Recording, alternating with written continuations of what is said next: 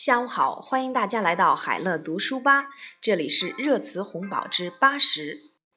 桌游 （role-playing board games）。Role-playing board games. A growing section of teenagers are cutting back on cyberspace to spend more time playing cards and role-playing board games. 越来越多的青少年不再成天泡在网上，转而玩起了纸牌游戏和桌游。Role-playing board games，桌游。 自贸区，free trade zone，free trade zone，自贸区。China will officially launch the pilot free trade zone in Shanghai on September the 29th, taking a solid step forward to boost reform in the country. 我国将于九月二十九日正式成立上海自由贸易试验区，为推进改革迈出坚实一步。Free Trade Zone 自贸区，自贸区热 ，Free Trade Zone Fever，Free Trade Zone Fever 自贸区热。China's free trade zone fever spawns more regional hopes。中国的自贸区热催生了更多地方的候选人。自媒体 We Media，We Media，自媒体。 we live in the era of we media, which means everyone can create new words and make them popular through BBS or microblogs.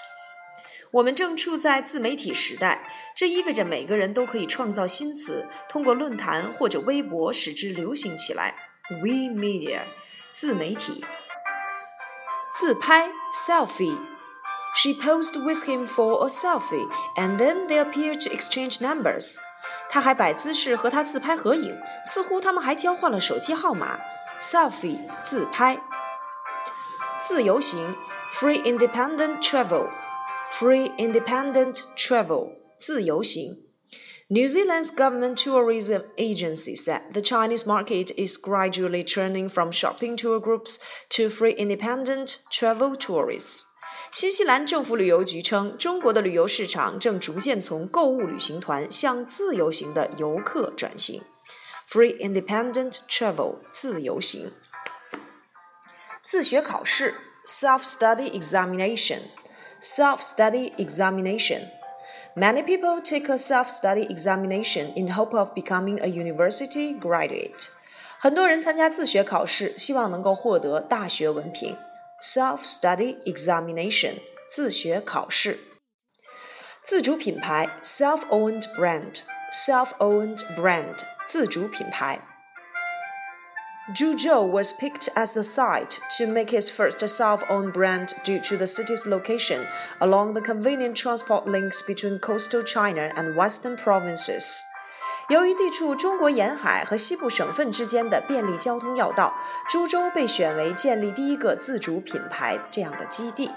Self-owned brand，自主品牌。自助银行，self-service bank，self-service bank，自助银行。Following the heels of self-service bank, the telephone bank, and the online bank and the mobile bank, a new type of virtual bank, the information bank has made its debut in Shanghai.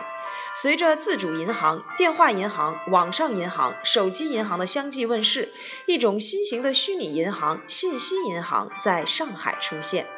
Self-service bank，自助银行。 ）。